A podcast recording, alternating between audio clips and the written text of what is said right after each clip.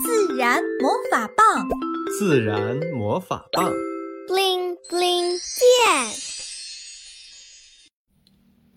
紧急救援。二零七零年十一月十六日，大象爷爷再次被邀请到幼儿园，给小象们讲故事。大象爷爷是小象们心中的故事大王，他讲的故事特别精彩。今天，大象爷爷有些犯难了，自己知道的故事全都讲完了。今天要讲什么呢？大象爷爷冥思苦想，终于在遥远的记忆中找到了一个故事。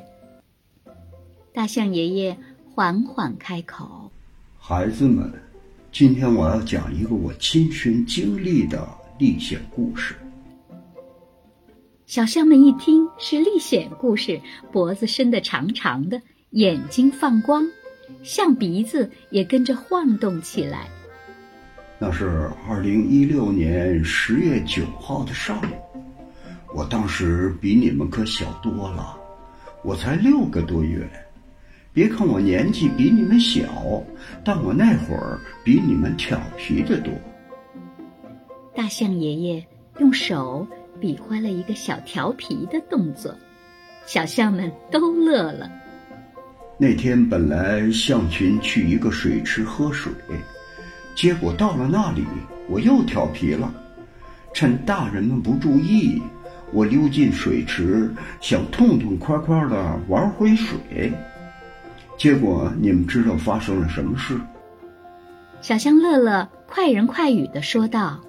我知道，我知道，大象爷爷，您刚才说是历险故事，那您肯定出事儿了。大象爷爷点点头。是的，水池的水看上去浅浅的，结果等我走进池子里，才发现池子的水比我深多了，我吓坏了，赶紧。折腾起来，伸出长长的鼻子，然后大喊：“救命！救命！”小象们听到这里，都紧张了起来，身子都挺直了。妈妈和阿姨毫不犹豫地冲进水池来救我，可惜水池太深了，他们怎么努力都无法让我离开水池。象群们也围了过来，但都没有办法能救我上去。无奈之下，他们俩就用身体把我夹在中间，让我离开水面，能正常呼吸。但是这不是长久之计，他们俩很快就体力不支了。说到这里，大象爷爷停了下来，小象们。也紧张的不行，甚至手心儿都出汗了。后来，附近的村民们发现了我们，他们远远的看出我妈妈和我阿姨撑不了多久了，他们很担心我的安全。但是当时我们象群不知道他们是好人还是坏人，象群就一直在水池周围保护我们，不让人类靠近。你们太小，你们不知道那个年代人类和我们大象之间还是有很多冲突的，不像现在我们和人类和平相处多年了。大象爷爷讲到这里，嘴角浮起了笑容。人类很快就带了直升机、无人机、挖掘机和装载车来。但一直没有机会动手。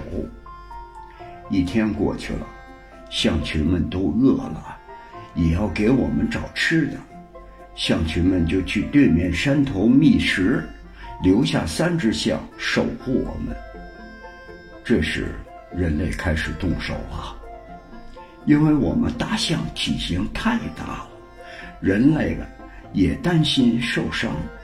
他们就先尝试用放鞭炮的方式吓走守护我们的三头象，然后马上开着挖掘机等设备过来，打算帮助我们脱离水池。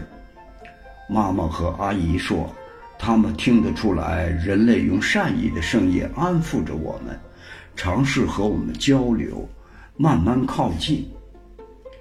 所以当时他们一边努力让自己站稳了，一边安慰我：“别怕，别怕，我们有救了。”小象们听到这儿，都忍不住想拍手叫好，但是又怕打断了大象爷爷讲故事。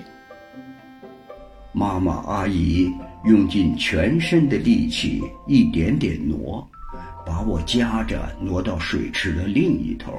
这样，挖多机工作就不会伤害到我。小象嘟嘟终于忍不住，举起长长的鼻子提问：“大象爷爷，你当时是不是特别开心，终于有救了？”大象爷爷摇摇头：“不怕你们小朋友笑话，我当时早就吓坏了，肚子空空，脑子也空空。”只是机械的点点头，然后就听话的不动，不挣扎。小象们听了，终于忍不住哈哈大笑了，象鼻子在空中摇晃个不停。这时候，小象洋洋急了，说道：“那后来呢？后来呢？”终于，在人类的努力下，水池。破开一个口子，水瞬间奔涌而出。当我看见水一点点从我脚上退下去的时候，你们知道我多开心吗？当我脚着地那一刻，我乐得只想跳舞，妈妈却着急催我赶紧走，赶紧离开。小象们开心的拍手，齐声说。太好了，成功了！妈妈和阿姨仰天大喊，向象群报告我们安全了。远远的，我也听到象群的热烈回应，他们迫不及待的和象群汇合了，大家激动的不行。爸爸搂着我，抹着眼泪说：“两天啦，整整两天啦，你们受苦了。”说完，爸爸领着我们象群里所有的象向人类的方向站好，集体向人类点点头，表示我们的感谢。这时，我听到水池那边传来人类激动的欢呼声：“太好了，他们平安了！”说到这里，大象爷爷闭上眼睛，似乎。